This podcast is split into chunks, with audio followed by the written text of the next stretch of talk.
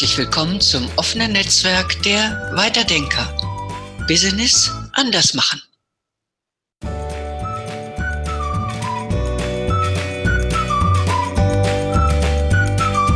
Ja, hallo und herzlich willkommen zu unserem nächsten Weiterdenker-Podcast, Weiterdenker-Talk.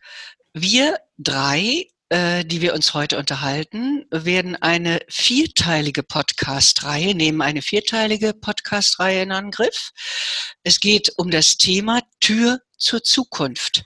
Sicherlich auch ein bisschen befeuert durch die aktuelle Pandemiesituation, äh, in der ja viele Menschen beginnen darüber nachzudenken, werden wir daraus was lernen und wenn ja, was? Aber wir möchten in unserer Podcast-Reihe auf die Pandemiesituation eigentlich gar nicht mehr eingehen.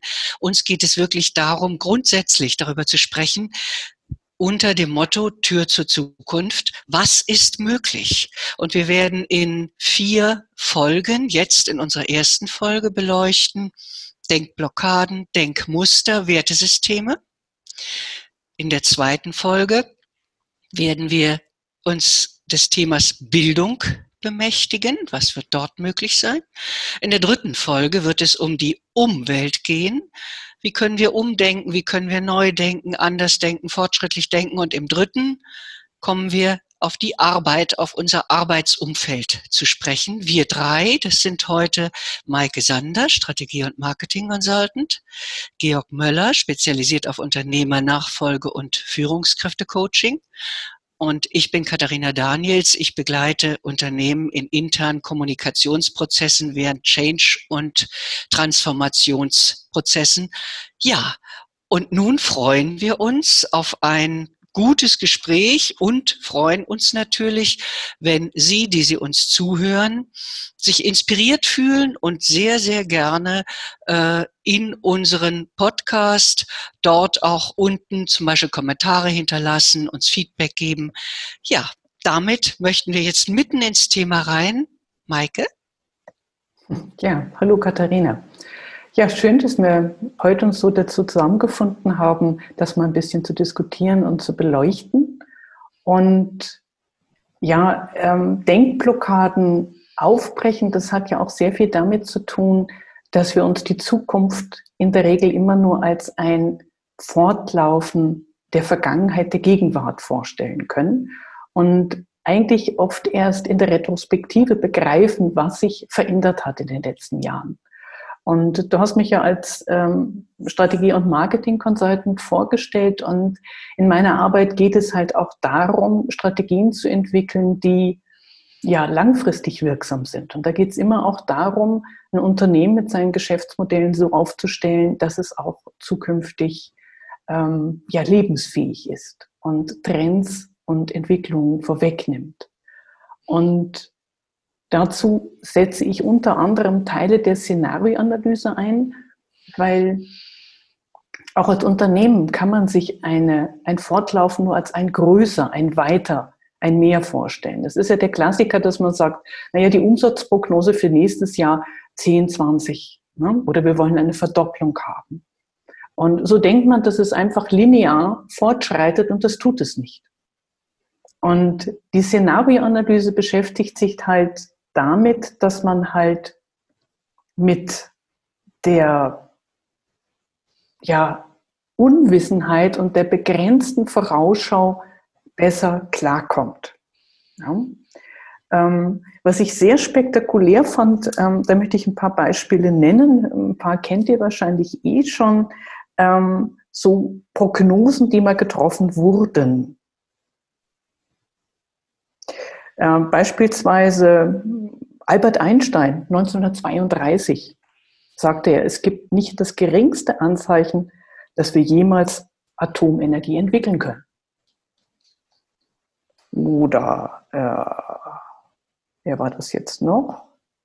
Ah, Ken Olson, 1977. Also so lange ist es eigentlich noch gar nicht her. Ich sehe keinen Grund, warum einzelne Individuen ihren eigenen Computer haben sollten. Ja, also Sachen, wo wir heute sagen, ja, kann sich keiner vorstellen. In der Retrospektive ist das eigentlich immer wirklich völlig klar. Und Szenarioanalyse, mich hat ähm, das mal richtig angetriggert. Ähm, ein Beispiel, was ich gesehen hatte, und zwar hatte MBB, also im Bereich Rüstungsmarkt, 1986, das ist auch noch nicht so lange her, eine Szenarioanalyse für den Rüstungsmarkt erstellen lassen. Und das heißt immer, dass man einfach Trends auch aufnimmt und weiterspinnt und überlegt, offen, Denkblockaden überwindet, was könnte denn alles passieren, wenn man das nicht einfach weiterspinnt. Und da hat man äh, 1986 auf insgesamt 40 Jahren wirklich absolut stabilen Wachstumsmarkt zurückgeschaut. Und man konnte sich nicht vorstellen, dass es sich ändert. Und die haben so ein Szenario unter anderem gesponnen, damals, erinnert euch, Gorbatschow mit den Reformen. Was ist, wenn der Erfolg hat mit seinen Reformen, wenn die greifen? Was ist, wenn das Ganze dazu führt, dass sich der Warschauer Pakt auflöst? Und ein ganz revolutionärer Gedanke, es könnte zu einer Wiedervereinigung Deutschlands kommen. Oha. Ja, das war, die haben das gesehen und gedacht, ja, die spinnen ja. Ja, ist ja nett gedacht, aber das ist doch, ist doch völlig, völlig aberwitzig, völlig irrwitzig. Das wird nie eintreten. Drei Jahre später war es Realität. Ja, und das finde ich sehr, sehr spannend, zuzulassen, Dinge zu denken, die unbequem sind, Dinge zu denken, ähm, die man so nicht haben möchte, aber die halt trotzdem eintreten. Wir hätten auch nicht gedacht vor einem Jahr, dass wir alle mit ähm, Mundschutzmasken einkaufen gehen. War ein mhm. aberwitziger Gedanke. Und es ist Realität. Und die Szenarioanalyse oder das Szenario-Management ist einfach ein wirklich gutes Mittel, um eine strategische Vorausschau zu betreiben und ja, unbequeme Wahrheiten vorwegzunehmen und dann zu sagen, da können wir ein, strategisch mit umgehen und können einen Plan entwickeln, bevor uns die Realität kalt erwischt. Darf ich da gleich mal einhaken? Da haben mich zwei, drei Sachen sehr angetriggert. Ähm, vielleicht zuerst auf das, was du ganz zuletzt gesagt hast, die unbequemen Wahrheiten. Es müssen ja nicht nur die unbequemen sein, es können auch sehr beglückende sein. Äh, und du hast etwas gesagt, und da möchte ich dann auch gleich jetzt die, äh, sag ich mal, den Bogen zwischen den beiden Begriffen spannen. Du hast am Anfang den Begriff der Ungewissheit gebraucht und der Ungewissheit auch in gewisser Weise froh gestimmt zu begegnen. Und da gibt es dieses wunderbare Poem von Pablo Picasso, äh, das sehr lang ist, das jetzt hier viel zu lang wäre, um es vorzulesen, wo aber zwei, drei Sätze so markant sind, also das ganze Poem ist wunderbar, aber die markantesten Sätze sind in meinem Empfinden einmal die Geschichte, dass, sage ich mal, das, was den Menschen im tiefen Maße äh, auch auszeichnet und was ihm ein existenzielles Glück verschaffen kann, ist nicht das des Suchens, sondern das des Findens. Denn das Suchen, das ist etwas, was sich immer nur auf etwas richten kann, was wir schon kennen, äh, was in der Gegenwart da ist und in der Vergangenheit da ist. Äh, oder wenn wir etwas äh, Neues suchen, werden wir immer das in dem Neuen suchen, was wir schon kennen. Das Finden indes, und damit komme ich genau auf das, was du sagtest, Maike, mit der Ungewissheit. Das Finden indes ist etwas, was eine wahre Beglückung schaffen kann, weil es das Moment der Überraschung in sich birgt und dann hat Pablo Picasso es so wunderbar formuliert, geborgen sein im Ungewissen. Finde ich eine, also eine Berührung, die mir so ins Herz geht. Mhm. Georg, mhm. du wolltest was sagen? Ja, was schwingt denn bei all euren Gedanken mit? Das ist doch an sich zunächst erstmal die Angst, die Sorge, was passieren könnte, was ich in meiner Fantasie mir so ausmale und was letztendlich ich nenne es einfach mal platt, Angst macht. Mhm. Wenn ich jetzt im Hier und Jetzt bin, weiß ich, was ich habe. Das muss nicht unbedingt immer angenehm sein, aber ich kann das taxieren, ich kann das einordnen für mich, ich kann das auch bewerten, auch ein Punkt, auf den ich äh, zu sprechen kommen möchte. Aber äh, alles das, was ich jetzt ähm, fiktiv in meiner Fantasie mir ausdenke, schafft zunächst mal dieses, und das hat was mit Erziehung zu tun, äh, wehe, wehe, wenn ich auf das Ende sehe. Ich habe Angst, jetzt den ersten Schritt zu machen. Und ähm, da ähm, lade ich uns ein, damit wir wirklich einfach die Zukunft auch mal wirklich in die, ins Visier nehmen, ähm, mit Fehlerfreundlichkeit an die Sache heranzugehen und einfach äh, diesen Reflex, der uns eigen ist, zu sagen, super Idee. Aber, ja, oder wenn wir das jetzt machen, dann könnte möglicherweise das ist, es sind automatische Bremsen, die da uns gewissermaßen schon im Prinzip in der Kindheit angelegt wurden, nach dem Motto, Kind sei vorsichtig. Pass auf, dass du nicht in den Gully fällst.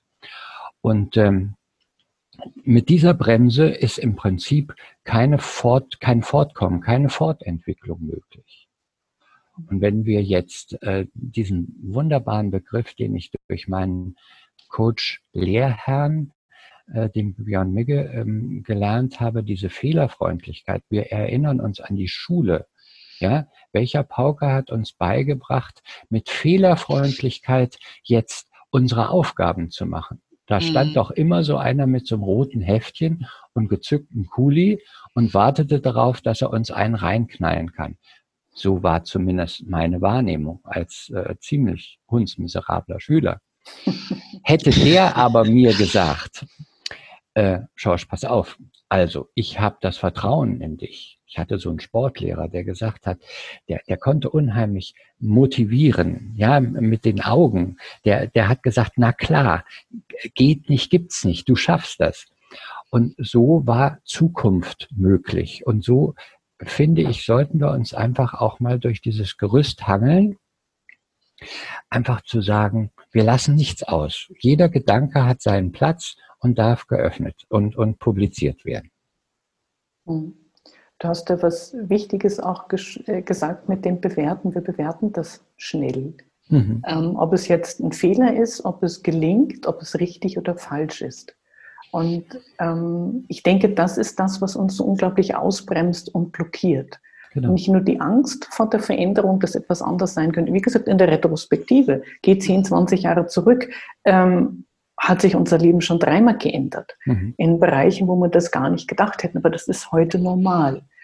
Und die Fehlerfreundlichkeit, das Zulassen, dass nicht alles optimal läuft oder nicht so leicht gelingt, ähm, das wäre etwas, was ich richtig begrüßen würde, wenn es sich ja auch in unser Bildungssystem wo wir natürlich nachher nochmal äh, den anderen Podcast dazu haben werden, mhm. aber dass es sich verankert, dass man es zulässt. Wobei ich mhm. denke, ähm, Georg, es hat schon ein Wandel stattgefunden zu deiner, zu unserer Schulzeit und das, was heute Schulzeit ist und normal bedingt, ist. Äh, Maike, bedingt. Also ich habe zwei befreundete Wissenschaftler in den USA, die ausgewandert sind nach Amerika, weil sie gesagt haben, bei uns gibt es in Deutschland an den Hochschulen zu, zu viel, ähm, ja, aber wenn das nicht funktioniert.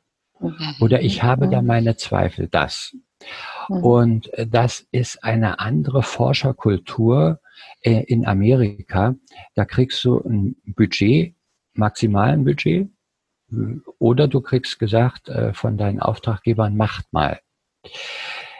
Da öffnet sich, um da auch gleich mal wieder deutsch einzugrätschen, ähm, auch diese Tür der Manipulation, so nach dem Motto, mach das mal so, wie ich das möchte. Du kriegst jede mhm. Form von Geld, das ist die ne äh, negative Seite. Aber was diese beiden Freunde äh, wirklich, ohne dass sie sich kennen, beide sagen, wir dürfen mehr, als wir in Deutschland je durften.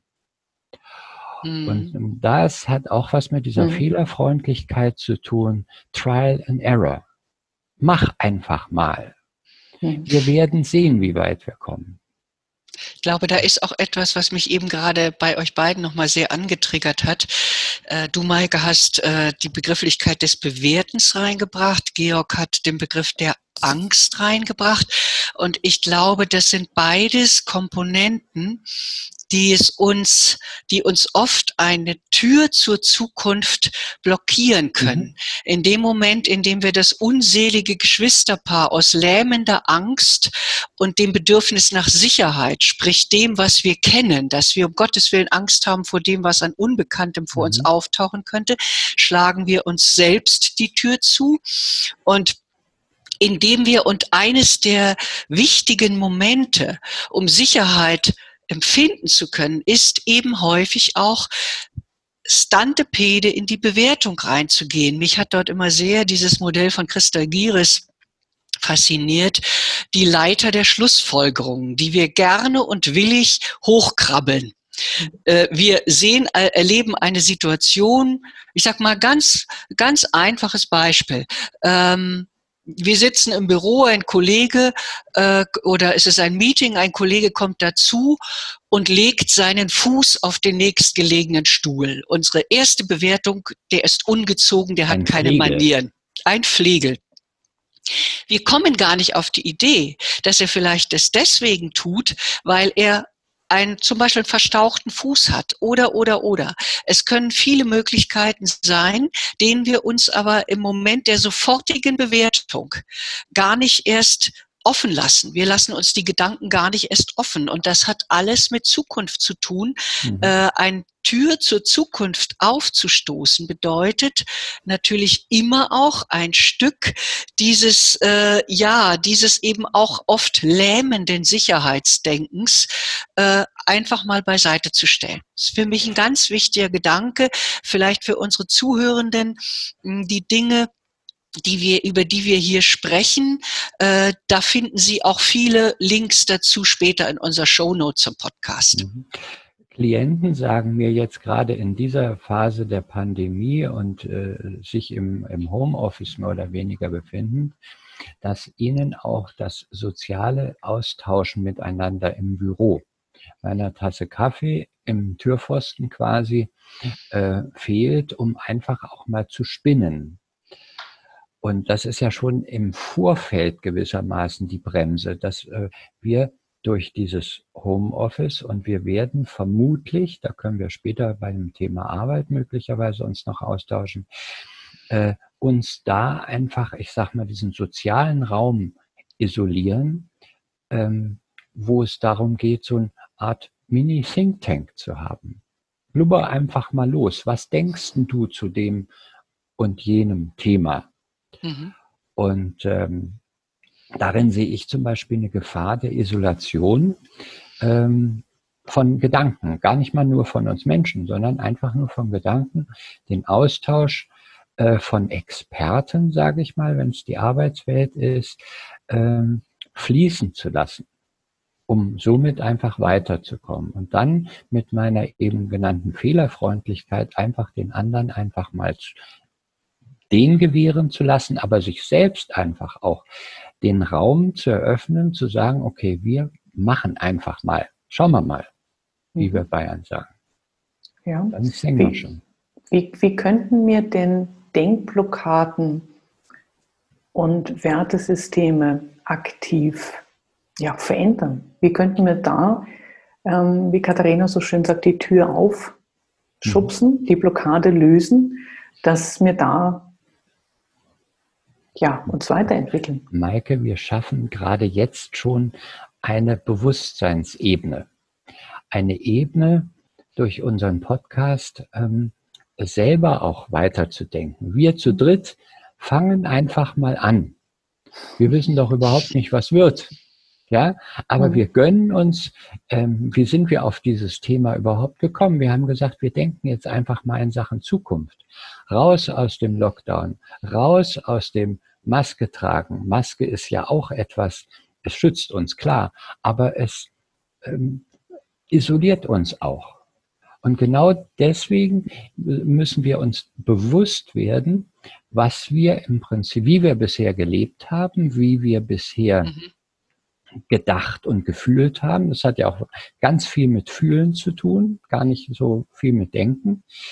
Und äh, wir müssen uns immer wieder Gedanken machen, wo kommt denn das her?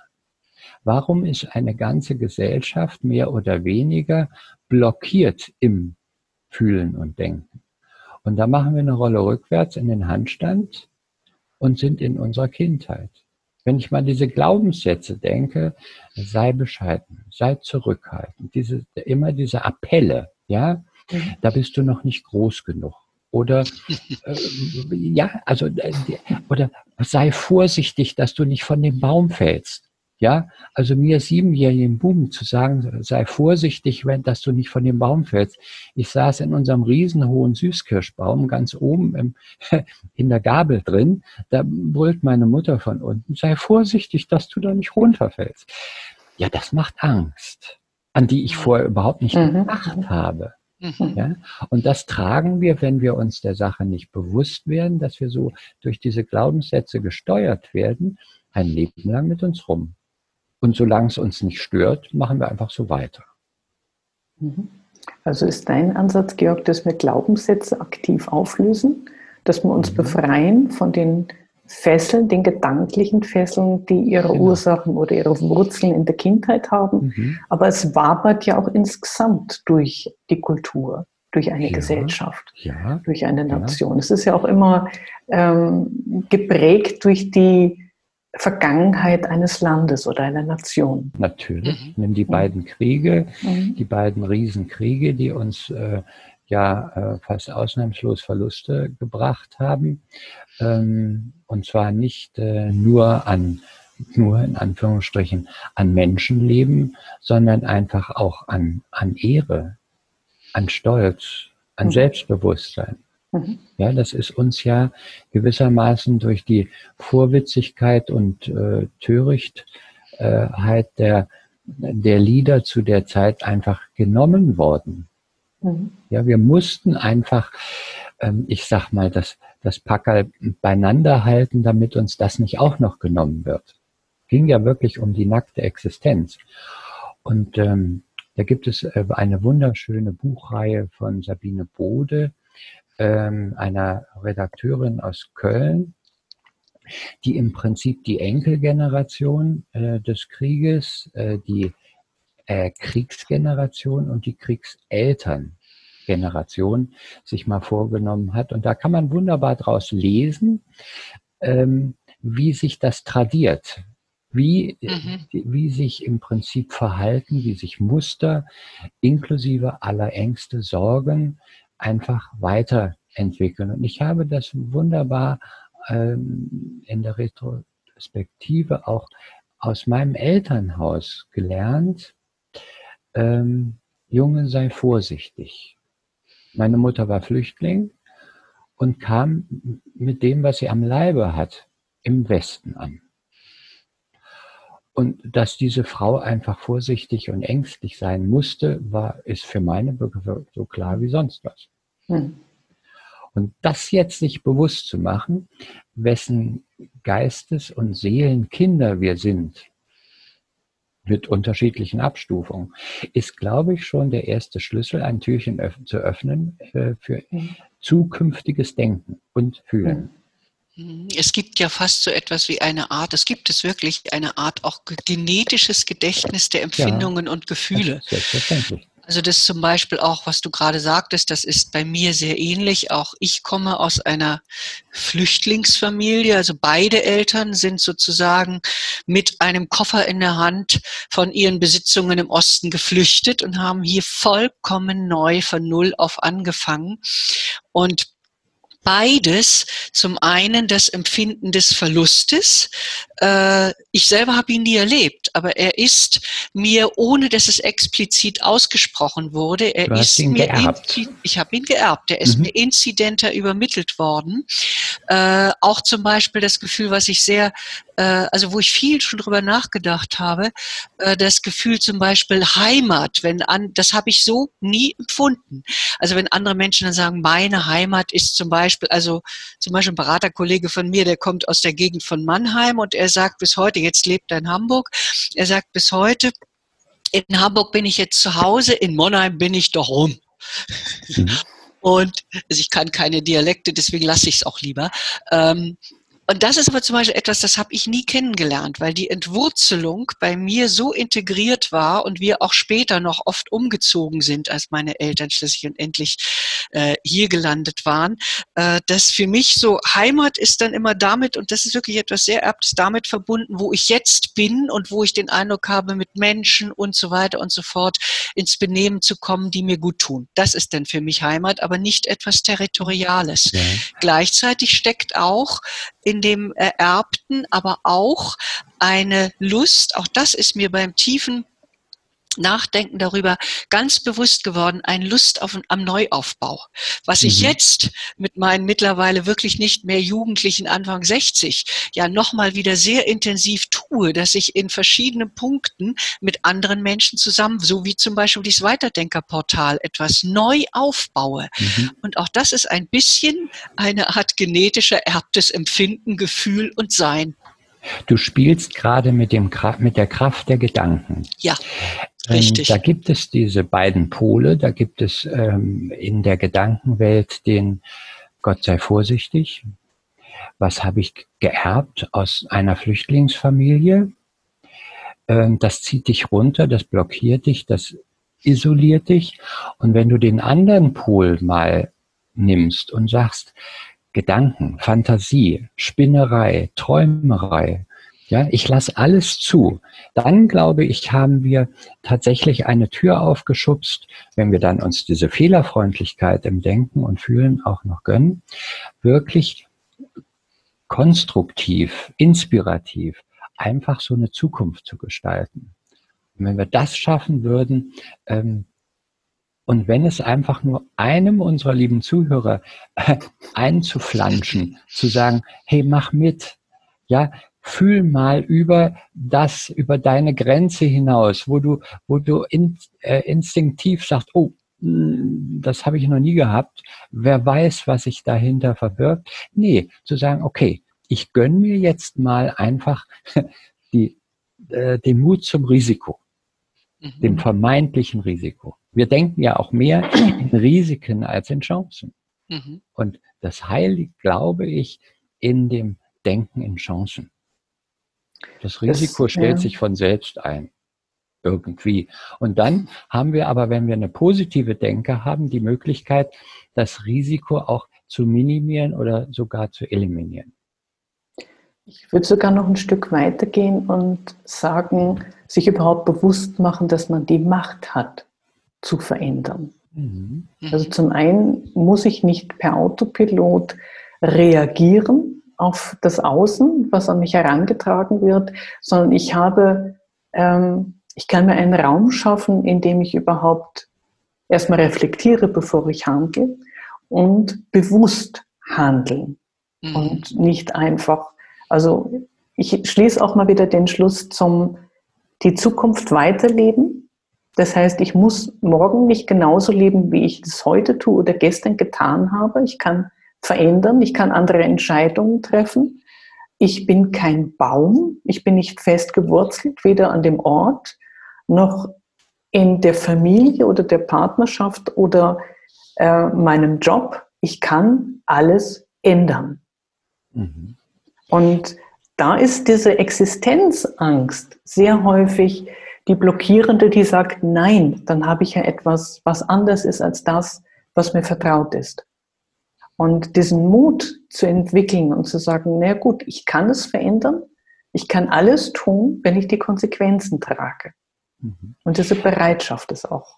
Was für Werkzeuge brauchen wir dazu, um genau diese, dieses Handicap zu lösen? Ich glaube, wir müssen uns da mal äh, Gedanken machen zu dem äh, was trage ich in die Welt, was wird mir angetragen. Ähm, für mich ist da sowas wie einerseits eine Selbstverantwortung mir gegenüber, mhm. aber ja. auch eine Verantwortung anderen gegenüber, anderen, und zwar äh, so global, ähm, Thema Umwelt, was wir als äh, übernächstes dann uns mal vornehmen wollen. Ähm, welche Rolle spiele ich eigentlich? diese ja. Machtfrage, Maike, die du stellst, ähm, die, die äh, finde ich ausgesprochen interessant. Macht hat ja in unserem Sprachgebrauch häufig was Militantes. Mhm. Hat was, auch eine negative was Konnotation. Was ja. Negatives, genau. Und Macht ist aber positiv. Macht ist Energie. Ja. ja. Macht, Macht ist Leben. Macht ist Wachstum. Positives Wachstum. Ja? Das Gegenteil und von der Ohnmacht. Der von der Ohnmacht, genau. Ja.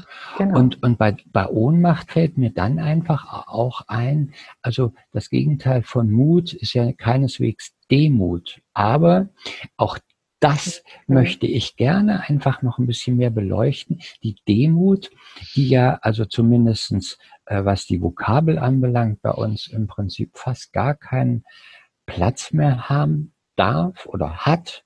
Mhm. Ähm, und diese Demut, diese Rückbesinnung auf mein kleines Wesen auf diesem großen Planeten. So groß ist er an sich gar nicht, aber für uns kleine Menschlein ist er trotzdem ziemlich groß. Ähm, was haben wir für einen Platz hier in dieser Gesellschaft? Was haben wir für Möglichkeiten? Alleine dieses jeden Tag aufstehen dürfen, dieses Gesundsein, dieses äh, in Freiheit auf unserem ja. Teil des, des Globus in Frieden und Freiheit leben mhm. zu dürfen. Das ist nicht irgendwie was äh, abgedrehtes, philosophisch, träumerisches. Nein, ich finde, dass, da gehört Dankbarkeit hin, da gehört einfach auch eine Anerkennung dazu, äh, bei allen äh, Kritikpunkten, die wir jederzeit abspulen können, was in der Politik, in der Gesellschaft, wo auch immer falsch läuft. Mann, geht's uns doch gut. Und ich glaube, auch diese positive Energie, diese Macht, ähm, äh, Maike, von der du sprichst, die brauchen wir für zukünftiges Denken, Philosophieren, Träumen. Dann kommen wir weiter.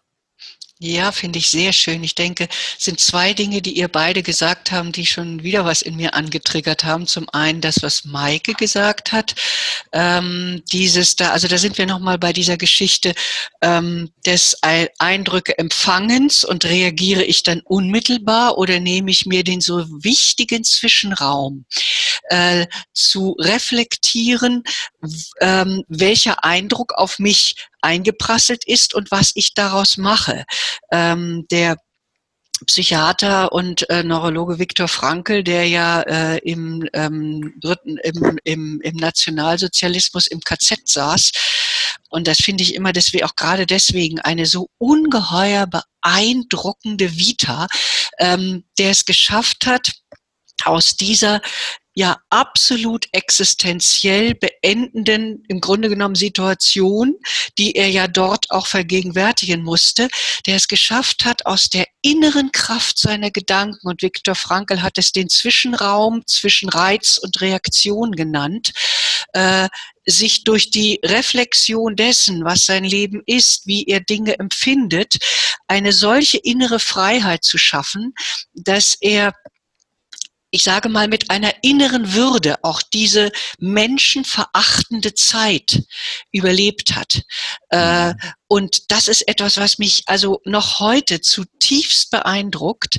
Äh, dann ist etwas, was ähm, du gesagt hast, Georg, du bist, du bist so äh, doch intensiv auf diese Dinge eingegangen Dankbarkeit, Demut, die ich sehr wichtig finde. Demut scheint ja heute im ersten Moment ein Begriff zu sein, der zunächst mal entweder altmodisch anmutet oder ausgesprochen katholisch-kirchlich konnotiert ist, was äh, rasch eine Abwehr, äh, äh sage ich mal, provozieren kann.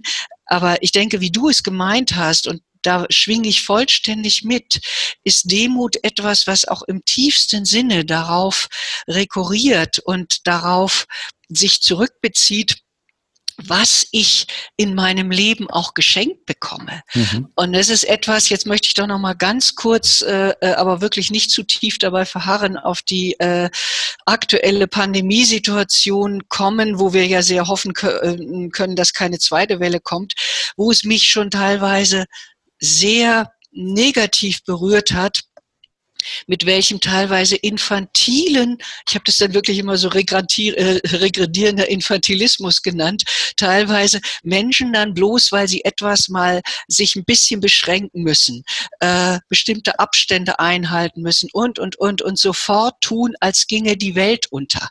Und äh, ich sag mal, dann dieses mit dem Fuß aufstampfen, ich will das aber haben.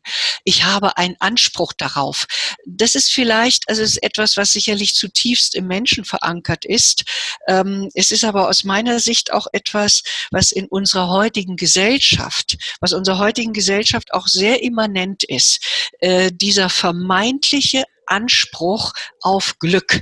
Ich habe den Anspruch darauf, glücklich zu sein. Was ist ähm, denn Glück? Das ist doch ein eigenes Thema fast. Das ist ein, fast ein eigenes Thema. Äh, aber nochmal ganz kurz, eben die Geschichte, habe ich wirklich einen Anspruch darauf? Äh, ich komme auch hier nochmal auf das von mir zurzeit so geliebte Buch von dem äh, Kultursoziologen Andreas Reckwitz äh, zu sprechen, Das Ende der Illusion, der sich auch sehr tief in diese Fragestellung hineinbegibt. Wie ist unsere Gesellschaft heute? Er nennt sie, er nennt unsere Zeit die Spätmoderne. Wie sind wir gepolt? Wiederholt. Äh, in welchen auch Gedankenkorsetten stecken wir heute eigentlich drin? Und dazu gehört zum Beispiel auch dieser vermeintliche Anspruch, äh, glücklich sein zu können, äh, stark gekoppelt damit mit einem ständigen Selbstoptimierungswahn und ähm, ich nenne es wirklich jetzt mal ganz bewusst Wahn äh, und äh, dem und da geht natürlich dann den Bach runter.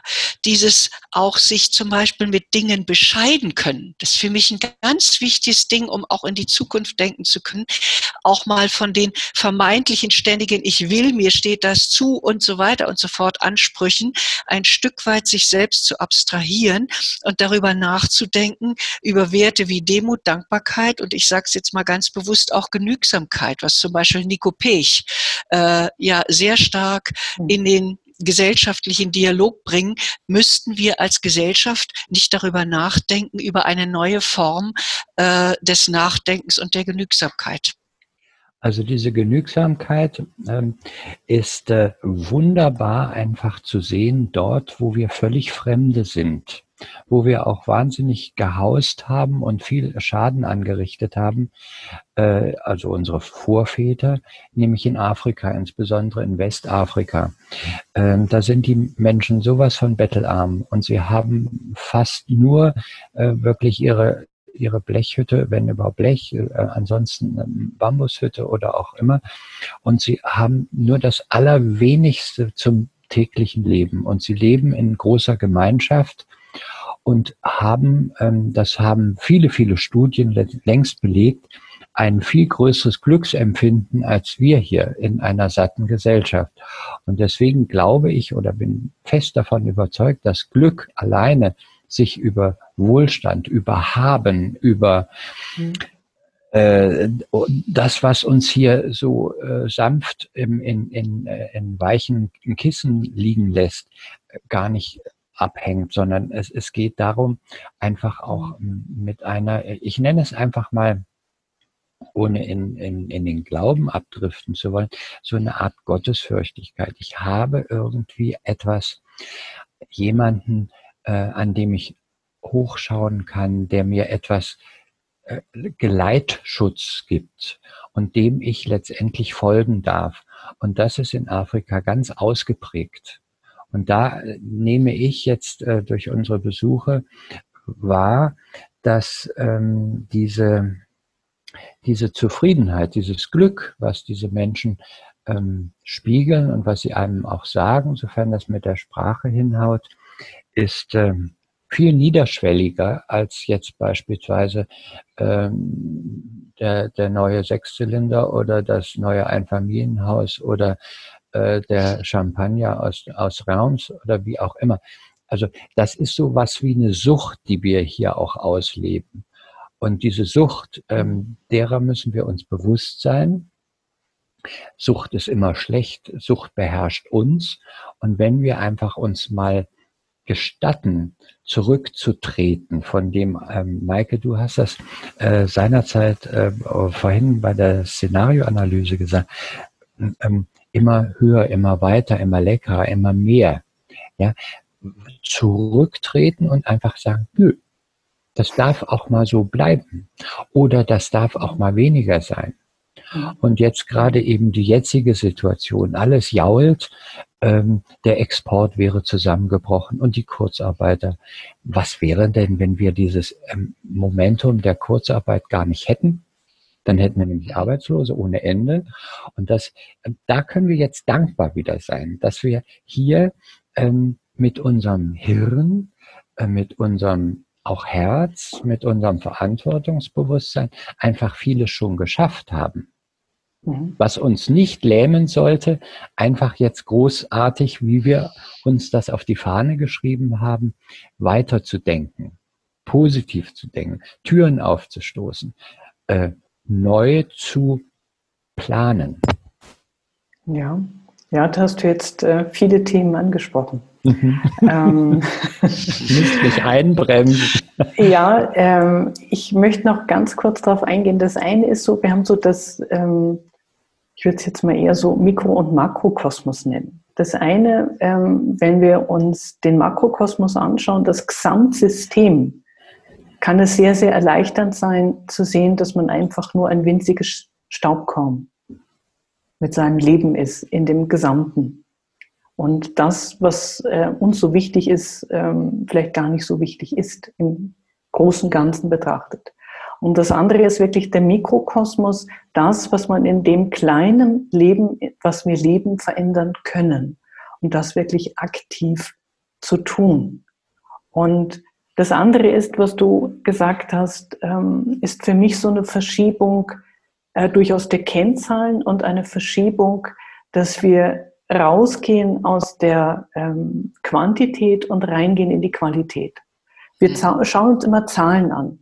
Wir können uns Arbeitslose leisten, weil wir inzwischen keine ähm, Industrie, sondern eine Dienstleistungsnation sind. Wir sind eine sehr, sehr reiche Gesellschaft.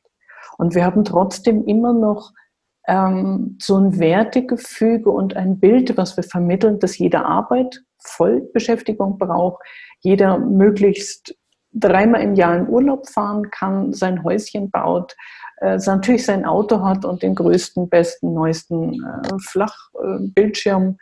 Äh, ähm, die Sachen sind aber nicht wichtig, was du auch gerade sehr, sehr schön im Vergleich zu Afrika gezeigt hast. Das eine ist wirklich das Haben, das andere ist das Sein. Was erfüllt uns wirklich? Und unsere Gesellschaft konzentriert sich sehr, sehr auf das Außen, auf die Kennzahlen, alles, was quantifizierbar ist. Und wir schauen nicht, sind die Leute glücklich. Ja? Wir, wir leben gleich äh, Arbeitslosigkeit, das ist ein Stigma, das ist etwas, was wir vermeiden sollen. Mhm. Das ist was ganz, ganz Furchtbares. Und wir schauen nicht, ich habe ein Dach über den Kopf, ich hab, bin gesund, äh, gerade in einer Pandemie etwas sehr, sehr Kostbares. Ja. Ähm, ich bin eingebunden mit Familie, mit Freunden, mit Menschen, die mir was bedeuten, die mich lieben, die ich liebe. Und das sind Dinge, die viel, viel wichtiger sind als die Vollbeschäftigung, mhm. als der, weiß ich nicht, der neueste Fernseher und all dieses Außen, wonach wir auch durch die Medien Glück ähm, mhm. propagieren, fast schon definieren. Das heißt, wir müssen doch ähm, mit uns viel achtsamer sein mit uns selbst, mhm. aber auch mit unserer Nachbarschaft, mit der Umgebung, mit der Gesellschaft. Mhm. Ja? Eben, ähm, da kommt wieder diese Dankbarkeit rein, dass wir überhaupt im Prinzip die Möglichkeit haben, auch für andere zu denken, für andere mitzuhandeln, ähm, weiterzudenken. Mhm. Ähm, die beschriebene ähm, Elterngeneration, El Großelterngeneration hatte zum Teil tatsächlich so viel Druck um die Ohren im wahrsten Sinne des Wortes, ähm, als ihnen die Bomben um die Ohren geflogen sind, dass sie nur noch ihren eigenen Skalp retten konnten. Mhm. Und die haben sich dann auch eine Ritterrüstung angelegt, um das äh, auch psychisch zu überleben leben. Mhm. Und das haben sie uns beigebracht. Und dieses Zoom Quique, sich selbst am meisten, das ist sowas von fortgeschritten. Und du sagtest gerade eben, Maike, dieses, wir müssen nicht äh, das neueste Auto, den neuesten Flachbildschirm etc. haben, um glücklich zu sein. Wenn wir es schaffen, immer wieder aufs Neue mit uns selber achtsam zu sein, dann haben wir auch die Möglichkeit, Achtsamkeit anderen zu schenken. Und das ist so eminent wichtig für meine Begriffe jetzt nach der, nach der ganzen, oder wir von wegen nach. Wir sind noch mitten in dieser Flüchtlingskrise und wenn mhm. Afrika sich auf die Beine macht und hier rüberschwimmt, das wird kommen. Ähm, es sei denn, der Chinese nimmt seine, ähm, seine Chancen wahr und etabliert sich mehr und mehr in Afrika. Ähm, dann braucht er nämlich diese Menschen. Aber die, die fliehen, mhm. die kommen hier rüber und sie wollen auch was von unserem Kuchen abhaben. Und wir müssen da einfach, finde ich, auch achtsam sein mit unseren Mitmenschen und äh, ungeachtet deren Ethnie und deren Hautfarbe und so weiter und wo die herkommen, ob wir sie verstehen oder nicht. Wir haben eine Verantwortung, achtsam mit diesen Menschen umzugehen, achtsam auch weiterzugeben, was von unserem Wohlstand.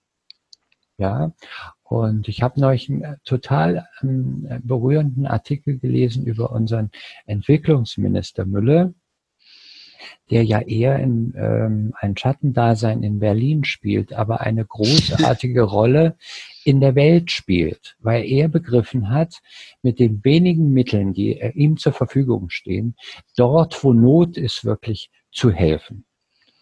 Und das ist der Punkt. Wir müssen achtsam sein uns nicht selbst vergessen, sondern wir müssen hin, äh, unseren Mitmenschen einfach auch ein Stückchen von diesem Kuchen abzugeben. Weil sonst kommen sie und holen sie sich den, äh, die Schnitte vom Kuchen. Ja gut, das sollte für meinen Geschmack jetzt nicht so unbedingt die Intention sein, dass wir geben, bevor es uns genommen wird. Ähm, nee, aber ähm, ich meine, wir müssen da auch ein, ein bisschen einen Geist haben für, für Realitäten Mhm. Und äh, ich sage ja, proaktiv ist das schon mein Anliegen, mhm. dass wir einfach die Achtsamkeit nicht bei uns vor der Haustür enden lassen, sondern einfach auch mhm. weiterdenken über Meere hinweg. Mhm. Das heißt, erstmal achtsam mit uns, mit unseren mhm. Gedanken, mit unseren genau. Glaubenssätzen, genau. Erwartungshaltung, das, was uns glücklich macht, umgehen und es nach außen tragen. Mhm glaube, was ein ganz wichtiger Begriff auch ist, so jetzt so ein bisschen so in dem Ausklang äh, zu dem, was wir jetzt alles gesammelt haben. Ich möchte nochmal zurück. Das Thema heißt ja bei uns Tür zur Zukunft. Und jetzt in unserem Gespräch hier, welche Werte, welche Einstellungen, welche Denkweisen können uns eine Tür zur Zukunft öffnen, die unsere Zukunft, also ich finde das immer sehr naiv zu sagen, besser machen. Also Karl Valentin äh, hat ja mal so wunderschön gesagt, die Zukunft war früher auch mal besser. Ähm, aber mir geht es darum, welche Werte und Denksysteme äh, können eine Zukunft für uns ähm, sage ich mal, oder wie können wir damit eine Zukunft gestalten? So in dem Sinne nicht, was erwarten wir uns von der Zukunft, sondern was sind wir bereit und fähig und in der Lage der Zukunft zu geben. Und das wäre für mich so ein bisschen in so langsam in den Ausklang hineingleitend äh, die Dinge, die wir heute hier alle schon angesprochen haben, die für mich auch sehr stark in dem Begriff kumulieren des Innehaltens. Wir leben in einer Zeit, die ungeheuer auf Dynamik abstellt. Das wird auch als sehr positiv gesehen. Alles ist dynamisch und Unternehmen müssen sich dem anpassen, Individuen müssen sich anpassen und wenn du nicht schnell genug bist, rauscht der Zug der Zeit an dir vorbei. Und ich glaube, das ist ein ganz wichtiges Momentum in meinem Empfinden für eine Zukunft, der wir auch mit, sage ich mal, freudigem Blick entgegenblicken können, dass wir bei uns selber auch immer wieder verorten, in dieser vermeintlich so zwingenden Dynamik immer wieder innezuhalten und zu schauen, wo stehen wir jetzt eigentlich, woher kommen wir, uns unserer Wurzeln bewusst zu werden. Denn wenn wir unsere Wurzeln nicht kennen, wissen wir nicht wirklich, wer wir jetzt sind und wir können auch keine wirklich belastbare Zukunftsvorstellung entwickeln. Das ist für mich ein ganz wichtiges Momentum, den Wert des Innehaltens neu zu entdecken. Ja. Ähm, drei ähm, ja, ich will der Sache keine Tendenz geben, aber ähm, drei Vokabeln berühren mich immer wieder. das ist die Glau, das ist der Glaube, das ist die Liebe und die Hoffnung. Und die Liebe ist äh, die stärkste Kraft unter diesen dreien. Ähm, ja, wenn ich jetzt mal das auf unser Thema münze, dass wir die Liebe entdecken für uns selbst und für die Welt, für die Gesellschaft weiterzudenken. Und mit dieser Hoffnung, dass wir das schaffen ähm, und dem, dem Glauben, dass wir auch das Vermögen haben, es zu tun. Mhm. Wir haben, wir haben genügend Masse zwischen den Ohren, dass wir das zu dritt und, und vielleicht ist, wird das ein, ein Schneeball, der wird immer größer, das wird eine ganze Lawine auslösen, ähm, einfach die Tür aufzustupsen, richtig weit aufzumachen, also nicht nur einen Spalt, um tatsächlich einfach ähm, ja fehlerfreundlich, äh, innovativ, ähm, lustvoll äh, unsere Zukunft nicht nur für uns, sondern auch für unsere Kinder und Kindeskinder einfach mhm. aktiv zu gestalten. Mhm.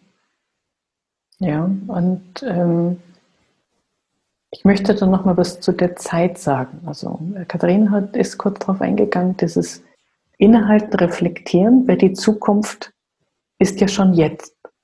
Mhm. Ja, es ist, wir sind immer einen Atemzug von der Zukunft entfernt. Mhm. Und wir dem Raum geben, dass wir bewusst ähm, unsere Gedanken, unsere Handlungen steuern können, sowohl im Mikro- als auch ein Stück weit im Makrokosmos.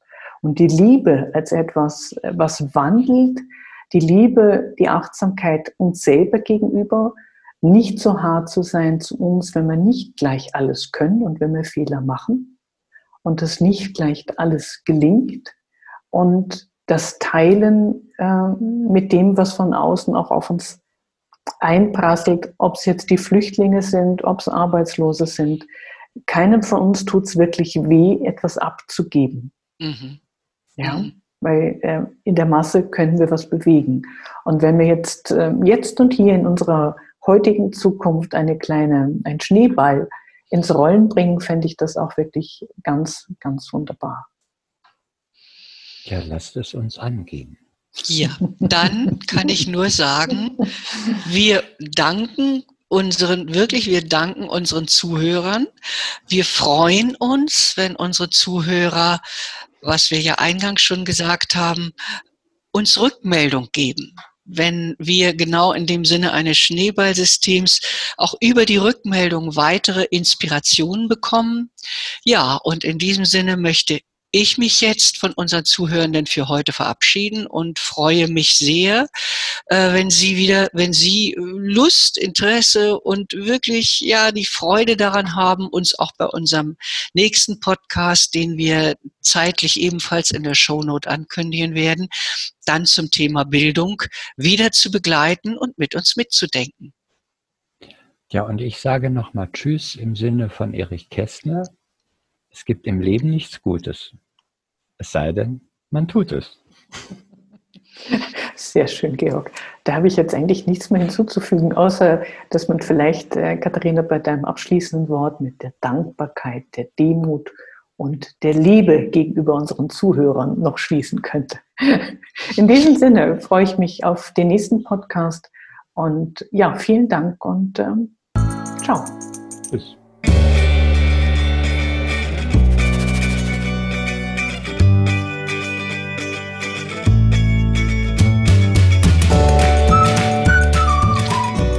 Das war Ihr Weiterdenker-Talk. Inspiration, um Business anders zu denken und anders zu machen.